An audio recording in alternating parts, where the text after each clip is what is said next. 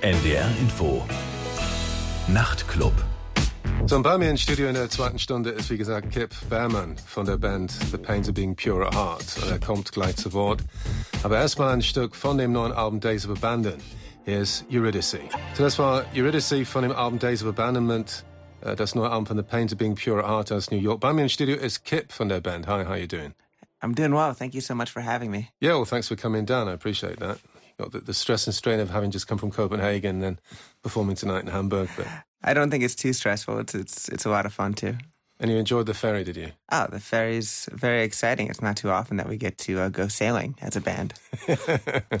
ja, er meinte, die segeln nicht so oft als Band. Insofern haben sie sich gefreut, da mit der Fähre zu fahren, äh, auf dem Weg von Kopenhagen hierher, also heute Morgen, heute Nachmittag.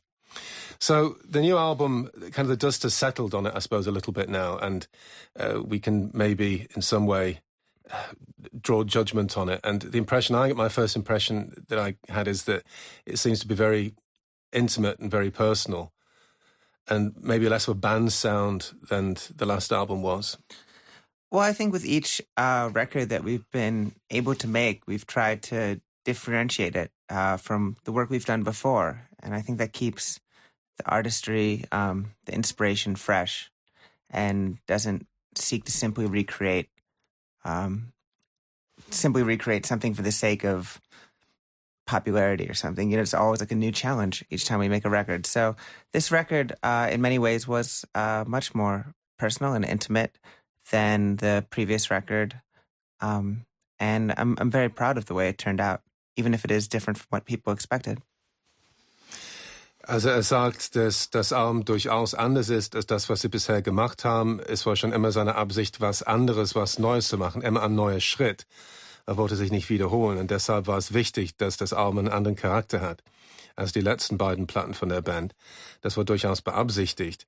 Und er will, dass man wirklich sehr stark unterscheiden kann zwischen den Platten und er glaubt, dass es auch gelungen ist. Er hat auch bestätigt, dass es sehr persönlich und intim ist im Vergleich zu seinen vergangenen Werken. Aber er ist auch sehr zufrieden mit dem Ergebnis, auch wenn es Leute gibt, die angedeutet haben, dass sie was anderes erwartet haben.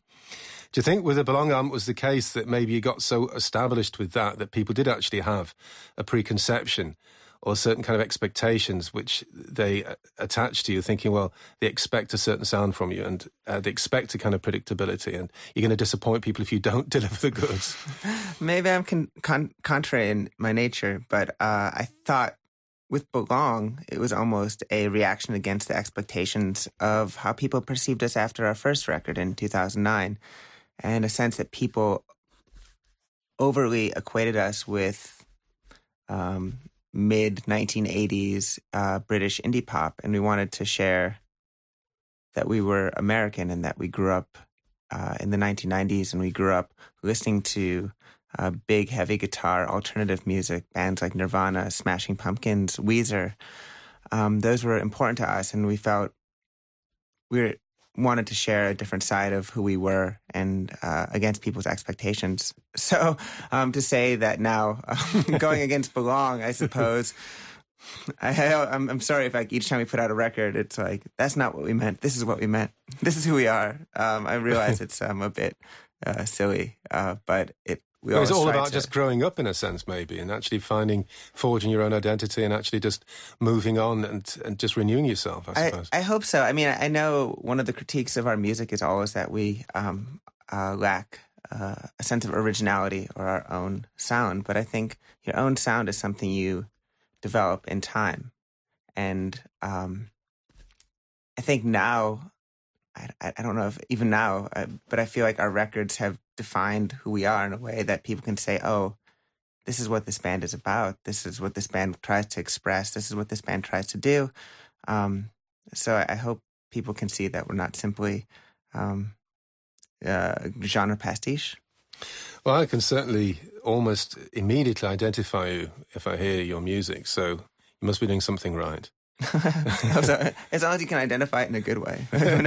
No, it's instantly recognized as being your band and being your sound. You know, so I think you can certainly take comfort from that.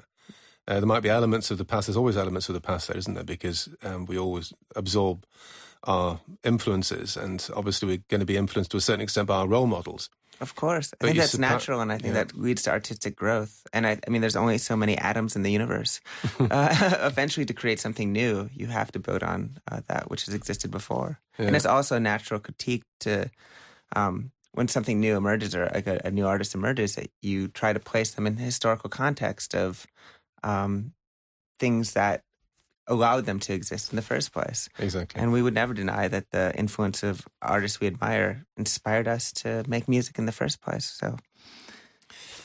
Also Kit meint, dass das letzte Album Belong 2009 eine Gegenreaktion war eigentlich gegen das Debütalbum, weil er hatte sich geärgert, dass man das Debütalbum als eigentlich nur 80er Jahre Indie-Pop aus Großbritannien als so abgestempelt hätte. Und er meinte, das stimmte gar nicht. Er meinte, das gehört immer mehr zu der Band als das. Und er wollte beweisen, dass sie was anderes können. Und er wollte beweisen, dass sie in den 90er Jahren aufgewachsen sind und dass sie durchaus auch von Bands wie Nirvana und Smashing Pumpkins und Weezer geprägt worden sind. Und deshalb war der Klang der zweiten Platte durchaus anders. Und jetzt meinte er, kommt sie fast ein bisschen albern vor, zu behaupten, dass er jetzt wieder eine Art so Gegenreaktion wollte mit der neuen Platte. Aber er ist sich auch schmerzlich darüber bewusst, dass man ihm auch vorgeworfen hat, dass die Band an Originalität mangelt. Und er denkt, dass es etwas ungerecht ist, weil er meinte, dass eine eigene Sound zu entwickeln, das dauert seine Zeit und das ist wirklich ein langsamer Prozess. Und er meinte, es gibt einfach nicht so viele Künstler, die wirklich absolut originell sind und die fast alle Leute sind dann von ihren Vorbildern geprägt und von der Musik, mit der man aufwächst.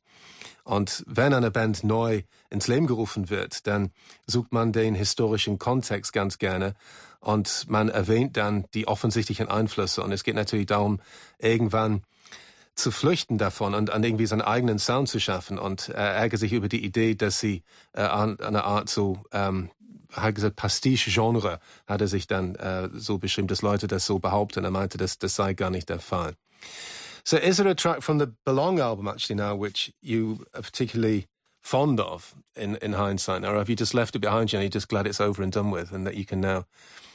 No, I mean, I, th- I think from my perspective, there was a lot of good we accomplished on that record and a lot of things I wish I could go back and do better. Uh, now, three years later, but you can't. Once something's done, it's uh, it is done. The um, damage um, is done. Yeah. but uh, but also the good things have the been good things too. And I, yeah. and I think I think there's something in seeing the limitations of that record and the ambition of it, and where the two um, intersect. Like they attempt to do something great and coming up short. I think it creates something special in its own way, and I, I don't think that's a bad thing.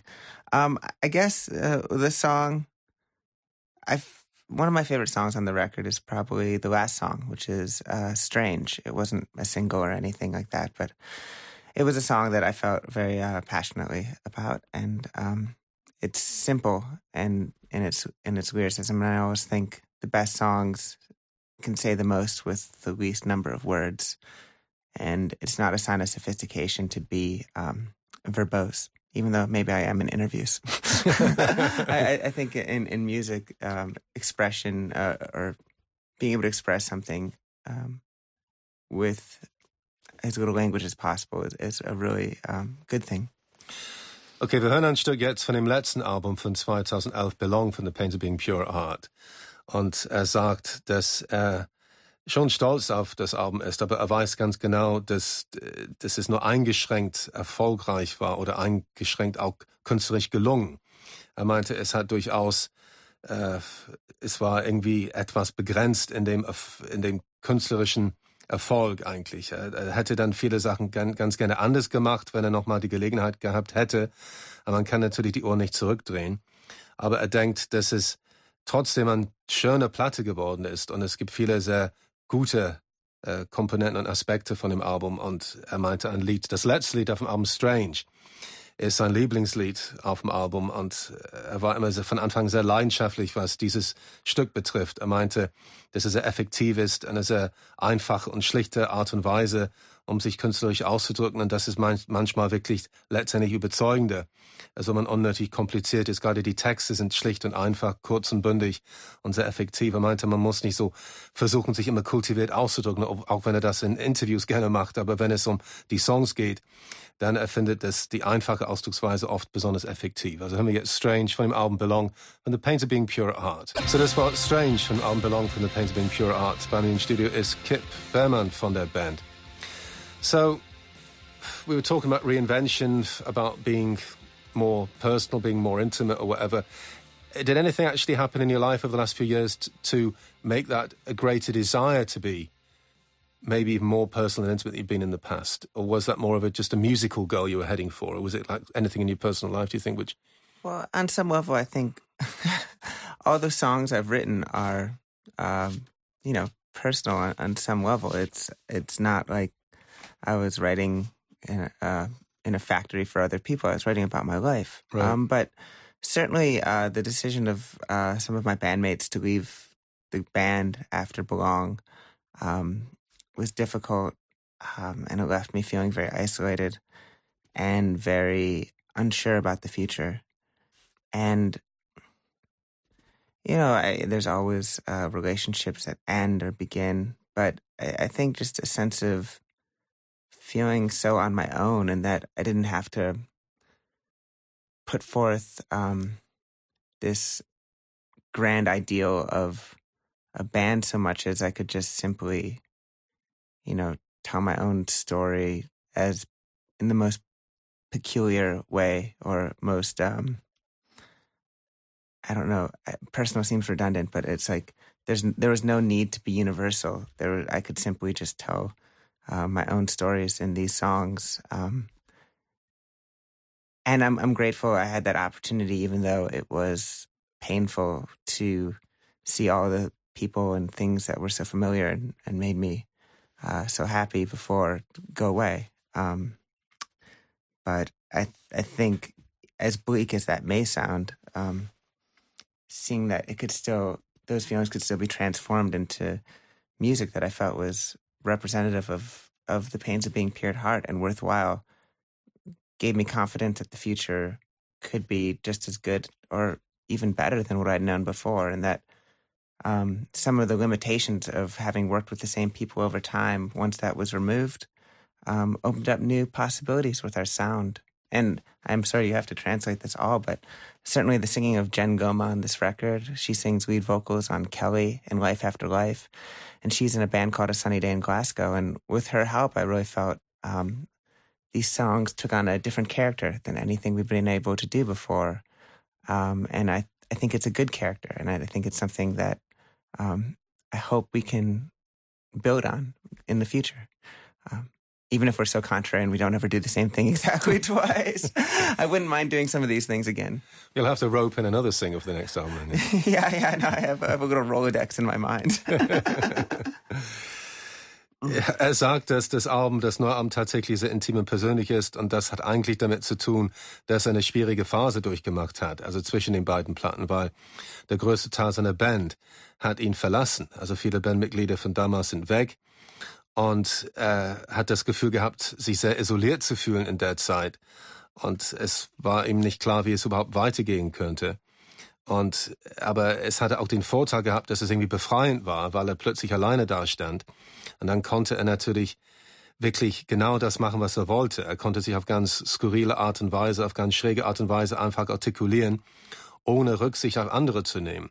Er musste nicht so universal denken, meinte er. Er konnte einfach mehr, einfach nur ganz schrullig und, und eigenbrötlerisch quasi sich ausdrücken. Und es war zwar schmerzhaft, weil es war eine schöne Zeit mit den anderen Bandmitgliedern gewesen und er fühlte sich schon im Stich gelassen. Aber mit der Zeit hat er bemerkt, dass er dadurch an Selbstbewusstsein gewinnen konnte, weil er einfach diese Begrenzungen nicht mehr hatte künstlerisch. Er konnte wirklich irgendwie ganz neue Wege erforschen. Und es war tatsächlich eine Offenbarung, als, äh, dass er das geschafft hat, mit äh, Jen Gomar zusammenzuarbeiten, die Sängerin von der Sunny Day in Glasgow. Er meinte, sie hat unglaublich viel Einfluss auf ihn ausgeübt und sie singt auf dem Album, teilweise ganz alleine oder teilweise als Harmoniesängerin. Und er meinte, das war wirklich letztendlich ausschlaggebend für die Neuentwicklung und äh, hat das Gefühl gehabt, äh, dass er sehr zuversichtlich sein kann jetzt, was die Zukunft betrifft, obwohl er weiß, dass er sich jedes Mal komplett erneuern will und eigentlich immer was Neues machen will. Maybe wise to hear one of those tracks then where she particularly dominates. I mean, she sings a lead on a couple of those songs, doesn't she? Yeah, she does. Um, well, I, Kelly like, and Life After Life. Kelly and right, Life yeah. After Life. Yeah. Uh, maybe we should take a listen to Kelly. I think it's a pretty uh, fun and optimistic pop song. Okay, wir das Stück Kelly jetzt. Er meinte ein spaßiges und optimistisches Poplied. Und dies, die Sängerin auf diesem Stück ist, wie gesagt, Jen von der Band A Sunny Day in Glasgow. Und hier ist jetzt Pains of Being Pure at Heart von dem Album Days of Abandon. Hier ist Kelly. So das war Kelly von dem Album Days of Abandon von The Pains of Being Pure at Heart. Bei mir im Studio ist Kip Berman von der Band. So you have like a musicians are kind of on a rotation basis, I presume, at the moment. Uh, are they some of them rotating to join you tonight? On Yeah, I mean, it's pretty consistent. Um, uh, I've been playing with Christoph Hochheim uh, since 2009. Um, and his twin brother, uh, who I've also toured with when they were in a different band, uh, is playing drums. Um, and then my friend Jacob and Jess from Fear of Men. Uh, but it's been a consistent lineup this year. Uh, and I don't know. I feel like uh, I feel like we're a band. I feel like the music's better for everyone contributing um, their ideas and their talent. And I'm certainly not. I'm probably the least talented person on the of the people that are on stage tonight. So I feel grateful that those people are excited about uh, being part of the pains of being pure at heart and, and playing music. Right. Have you always been so self-critical? Do you think about your own abilities? I mean, is that an important factor for you to actually not to go over the top, not to do a, a Noel Gallagher on us, but maybe just the opposite because it maybe stands you in good stead because better to underestimate what you can do rather than overestimate yourself? I, I feel like, you know, I can barely sing, let alone sing my praises. Um, but no, I, I think, I don't know how to say this. It's like what's really important to me in music is so far beyond simply being, you know, the cool band of 2014 or um, one of the 50 best records of the first half of this week or something. I I hold myself to a standard of that I may never achieve, but compared to, you know, Leonard Cohen or uh, Jonathan Richman, um, or, or, or artists of that level that have produced such incredible music over time, I'm just like a, a speck of dust. so I mean, almost I'm, sounds almost sounds biblical. That doesn't no, but I, I'm, I'm critical of myself because I want I, I see what true artistry really is. I mean, or at least the ability that I could see it, and I'm I'm not there yet, and I'm and I hope someday like I will be. But to sit around and say, "Oh, I'm I'm so great because you know." In 2011 and 2009, I released records that were better than some other records, but not as good as some other. It's just, it's so petty, and and the picture is so much bigger for what really lasts in the arts. I mean, you know, it's what what people are going to remember from this era might be like uh, three people, you know, and and, and I I wouldn't be so uh, presumptuous to say I'm one of them. Right. Also Kip meint, dass seine Bandbesetzung ist zwar keine feste Bandbesetzung in dem Sinne, die Zeiten sind jetzt vorbei. Also sie wechseln sich ab quasi, aber meinte, wenigstens seit einem Jahr jetzt von der Live-Besetzung hatte eine beständige Auswahl an Musikern, auf die er sich verlassen kann. Und er meinte, es ist ein sehr gutes Gefühl. Und vor allem hat er festgestellt, dass die anderen viel talentierter sind als er. Er meinte, er ist am wenigsten talentiert von allen auf der Bühne, wenn sie live spielen. Und ich fragte ihn, ob er immer so selbstkritisch gewesen ist. Und er meinte, das ist einfach realistisch. Er meinte, er kann kaum singen. Dann wäre es auch nicht passend, wenn er Lobeshymnen über sich selber singen würde. Er meinte, das wäre einfach fehl am Platz. Es war nie seine Absicht, so eine Hip-Band zu sein für 2014 oder für irgendein anderes Jahr. Er meinte, er denkt schon an Langlebigkeit und irgendwie wertvoll zu sein über einen längeren Zeitraum. Und Künstler, die er sehr bewundert, wie Leonard Cohen und Jonathan Richman, sind über viele Jahrzehnte sehr, äh, haben ein sehr hohes Niveau gehabt. Und er meinte, er könnte sich niemals mit denen vergleichen. Er fühlt sich sehr unwichtig im Vergleich. Er meinte, er fühlt sich wie so ein, ein einfach ein, so ein Staubkorn.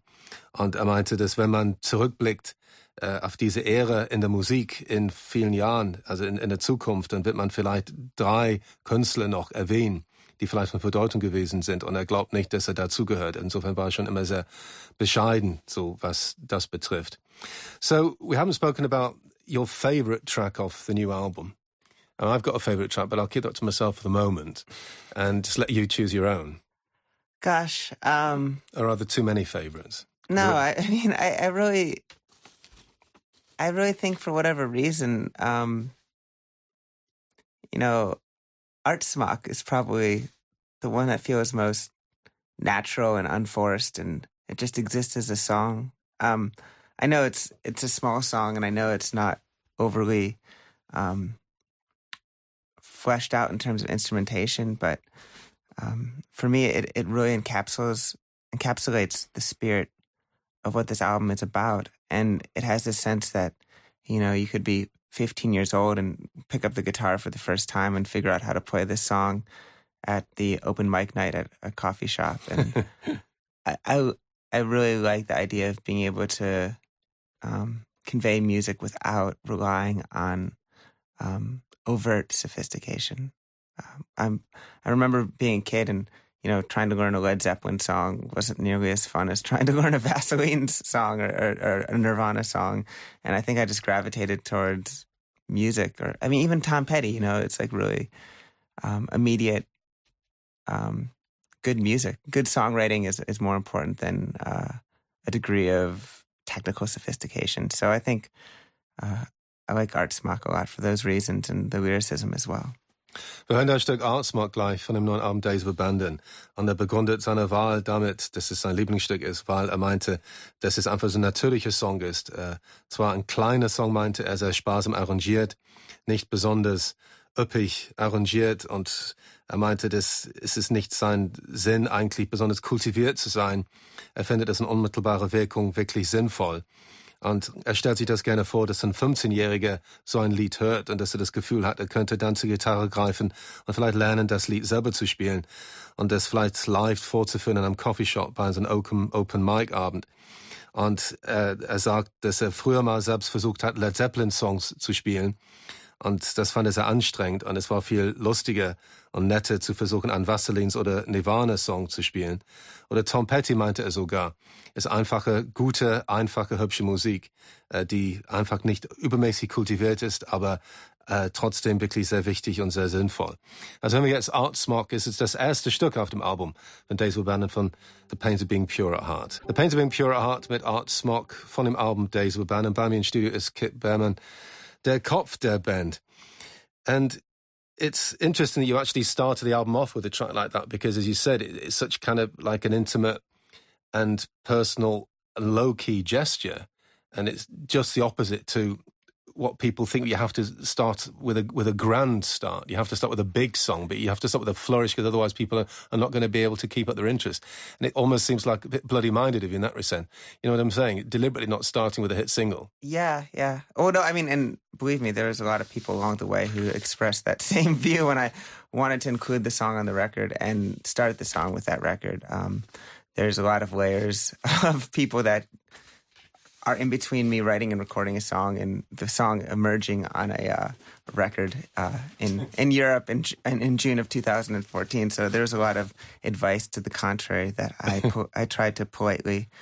Hopefully, politely um, disregard as best I could. But you're an indie musician, and so you're nonconformist. So you just do what you want. The, the problem is, is that I'm like one of the most conformist nonconformists out there. I, I, don't even know how to express it. I, I love this classicist pop sound. I love structure. I love um, I love a song that's well written and concise. I don't I don't disregard the need for experimentation, but I, find experimentation for its own sake um, sort of beside, if not the point, at least my point.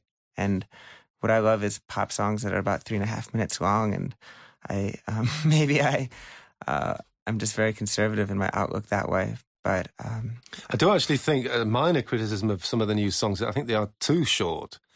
I thought they would have benefited from being like one minute longer.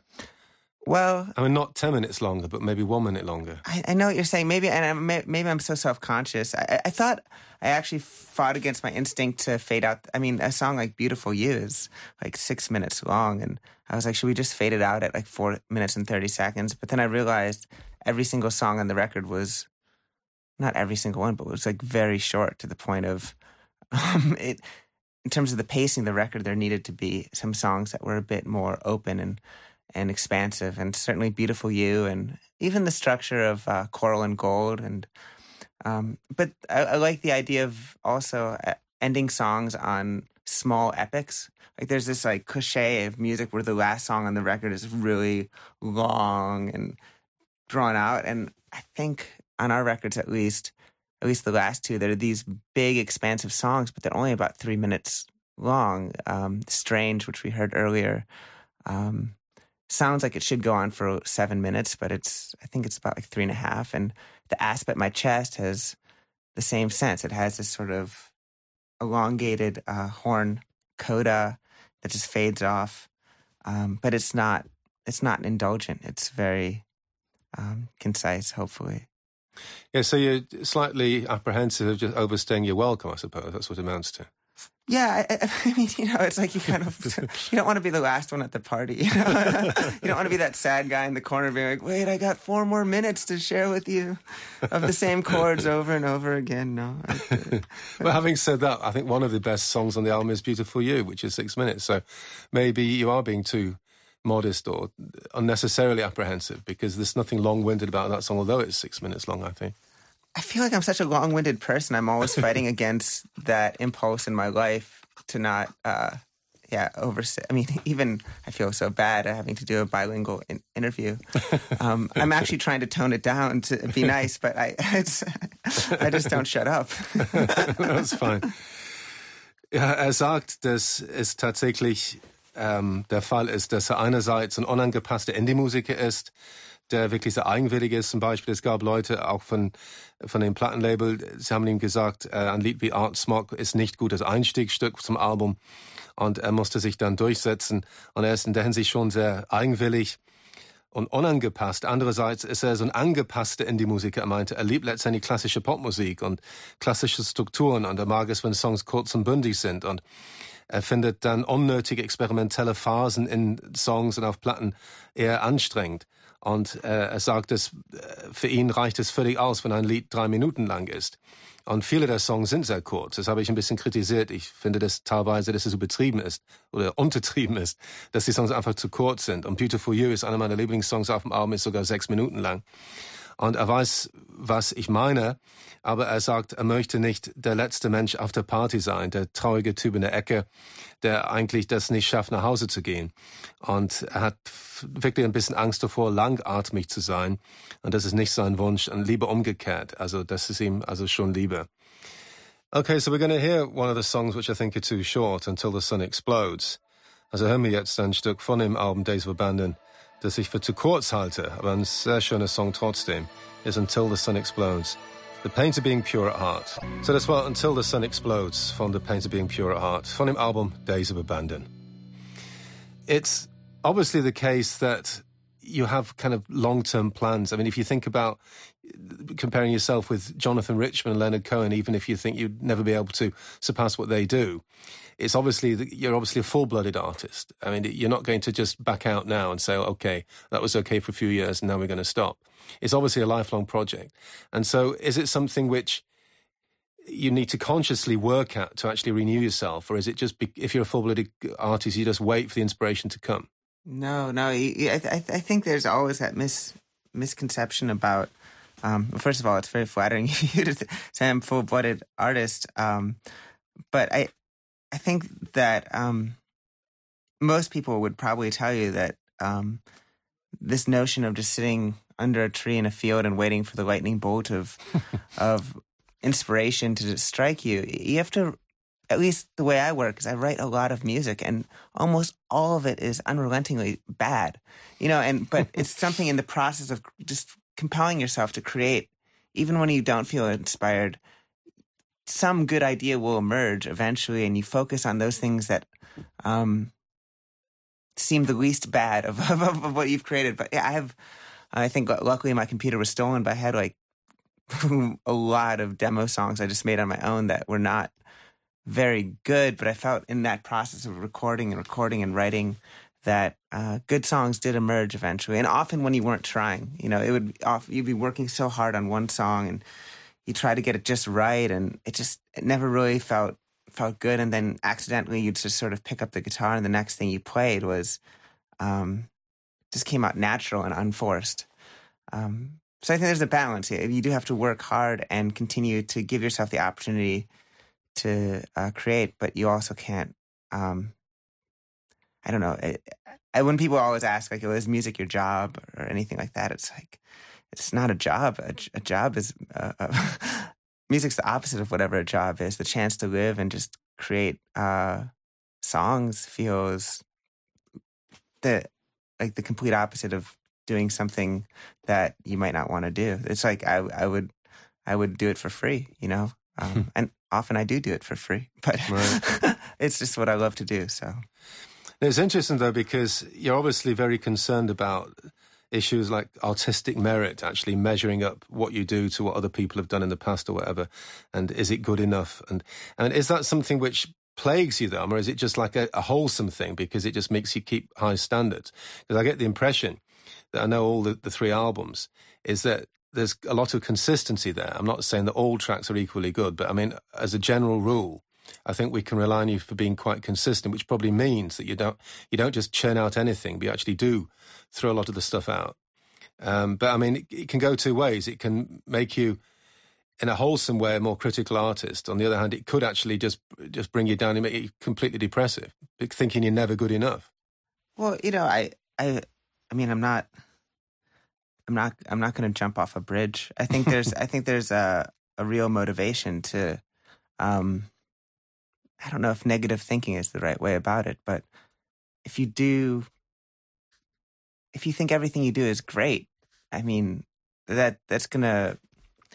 I think that what's going to come out of that isn't going to be um, great. You know, I think you have to be you have to be a very hard critic on yourself, and but it's a, it's a, it's an act of love. I mean, it's not it's not like I'm sitting there with a, a, razor in my hand about to kill myself if like the bridge of this song isn't um, good enough. I mean, I think there's some people who would like to project that image, but uh, you know, I'm, I'm going to go out and have a cup of coffee and like read the newspaper for a bit and then come back to it later. I, um, I know that the, the, the, tormented artist is like a, a familiar trope, and perhaps uh, uh, I have my moments, but um, I'm capable of enjoying, uh, you know some sports on television too. you know, I, I, don't, I, don't, especially the World Cup now. It's exciting. That's in America. Yeah. Are you going to be able to watch the match tomorrow?